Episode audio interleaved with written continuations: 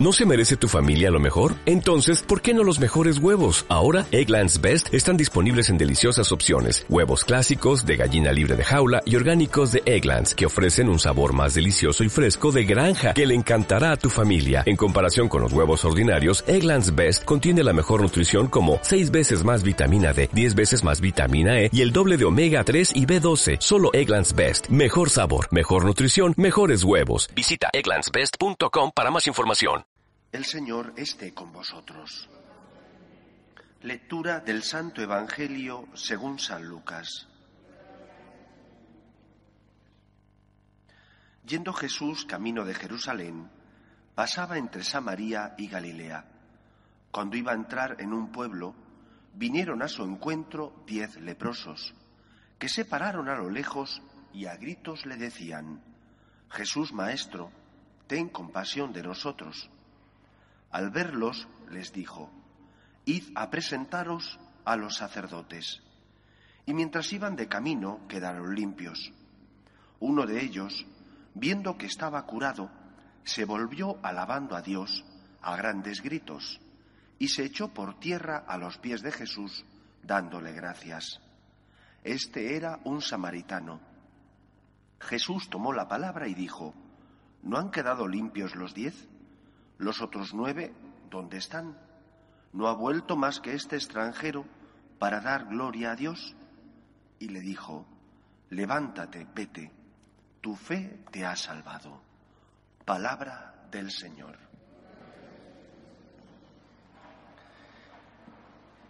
Cuando uno se encuentra mal, porque físicamente experimenta que tiene debilidad, con frecuencia va al médico y el médico te hace unas pruebas y de esas pruebas sale un diagnóstico. Padece usted tal enfermedad. Lo difícil a veces no es el diagnóstico, que te diga qué enfermedad tienes. Lo difícil es saber las causas por las que has contraído esa enfermedad.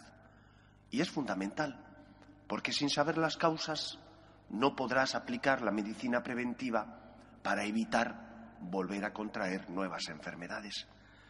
El otro día escuchaba un programa de televisión, las declaraciones de un doctor de la selección española de tenis. Me parece que se llamaba doctor Cotorro. Y este doctor hablaba de cómo se les trata a los deportistas de élite con distintos instrumentos para evitar las lesiones que, si no fueran tratados de esa manera, vendrían y las tendrían con más frecuencia. Medicina preventiva para evitar tener enfermedades. El Evangelio de hoy nos habla de una enfermedad, de una enfermedad que es la enfermedad de la ingratitud, que ha sido una constante en la historia de la humanidad. Posiblemente en nuestra época es más fuerte y más importante esta ingratitud, pero siempre ha existido. Ya en tiempos de Jesús ocurrió que de los diez leprosos solo uno volvió. Es que no se curaron los diez, los diez se curaron, pero solo regresó un samaritano. ¿A qué nos lleva la ingratitud?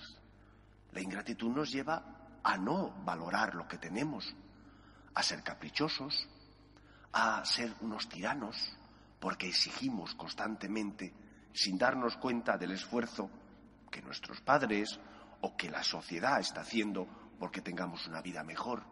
Si no valoras lo que tienes, por lo tanto, pides constantemente sin darte cuenta de lo que cuesta lo que tienes.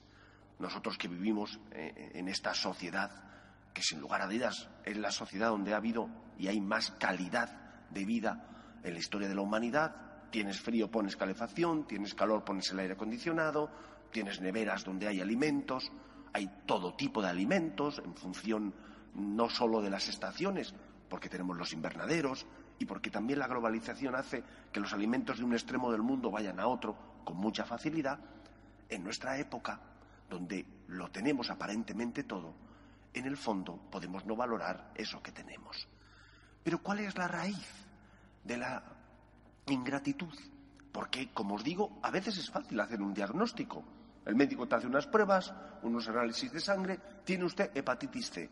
Oiga, doctor, pero ¿cómo he contraído la hepatitis C? ¿Cómo la he cogido? Para evitar volver a contraerla. ¿Dónde está la raíz del problema de la ingratitud? La raíz proviene de una mala aplicación de ese mandamiento primero y fundamental que Jesús y que Dios a lo largo de todo el Antiguo y Nuevo Testamento transmite a su pueblo. Los judíos con frecuencia rezan lo que llaman el Shema. Escucha Israel, a un solo Dios adorarás y a Él solo darás culto. Cuando yo no trato a Dios como quien es, Dios el Señor, cuando yo quito a Dios de ese lugar y le trato o como un colega o como alguien al que aprovecharme, del que aprovecharme, porque solo voy a Él para pedirle, para sacar, cuando yo no respeto a Dios o cuando vivo sin Dios, entonces tiene lugar esa ingratitud. Porque hay muchas personas que dicen tener fe en Dios, vienen a la iglesia, pero no respetan a Dios, se sirven y utilizan a Dios. Cuando mi religión, mi religiosidad, no está basada en el respeto a Dios, en que Él es el Señor y yo soy la criatura, el siervo, en que Dios tiene derechos y yo tengo deberes, es muy fácil caer en la ingratitud. Y si soy ingrato con Dios, ¿cuántas veces escuchamos a personas que dicen, es que no sé cómo Dios permite esto en mi vida? Cuando todo te iba bien, no, venías a darle gracias a Dios. Cuando todo te iba perfecto, Dios no era nadie para ti. En cuanto tienes problemas, vienes a quejarte a Dios. Dios es alguien al que reclamas, pero no es alguien al que amas ni respetas. Por eso, en el fondo, la ingratitud nace de no respetar a Dios. El Antiguo Testamento nos enseña que Dios es el Señor. Y como es el Señor, tiene que ser respetado. Es el que ha creado el mundo, Él tiene derechos, yo tengo deberes. Es verdad que este aspecto del señorío de Dios queda complementado en el Nuevo Testamento con la paternidad de Dios. Dios es mi Padre, me adopta como hijo, me ama. Pero empecemos por el primero, y el primero es, a un solo Dios adorarás y a Él solo darás culto. La Virgen María, que es eslabón entre el Antiguo y Nuevo Testamento, la Virgen María no comprendía los planes de Dios. ¿O es que pensáis que cuando el ángel Gabriel se le aparece y le dice aquello de que el Espíritu Santo la cubrirá con su sombra, ella entendió plenamente lo que el Señor quería transmitirle? Pues no. Pero la Virgen María había sido educada en una fe, la de la fe de sus padres, que decía, fíate de Dios, porque Él es el Señor, tú tienes obligaciones. Y así responde María, he aquí la esclava del Señor. Yo soy tu sierva, Señor, me fío de ti. Y cuando uno le dice esto a Dios, ve la vida con otros ojos, los ojos del agradecimiento, porque cuando tiene salud da gracias por ella, y cuando ha perdido la salud recuerda que la tuvo, y que la vida es un don de Dios y que por lo tanto no es algo que te pertenece a ti, que te lo han dado gratuitamente. Cuando ponemos a Dios en el primer lugar, la gratitud nace en nuestro corazón. Cuando quitamos a Dios o utilizamos a Dios o nos servimos de Dios, la ingratitud reina en tu corazón y por lo tanto se nota no solo en tu relación con Dios, sino también en tu relación con tu esposo, con tu esposa, con tus padres, con las personas con las que te relacionas. Para ser agradecidos hay que ser en primer lugar realistas, dándole a Dios el lugar que le corresponde. Él es el Señor, Él lo creó todo, Él por amor nos creó a su imagen y semejanza. Por lo tanto, démosle gracias a Dios por todos los dones que tenemos. Y cuando no comprendamos los planes de Dios, simplemente aceptar el misterio. Yo no soy Dios, Él es Dios, me fío de ti, he experimentado que me amas, Señor, me fío de ti.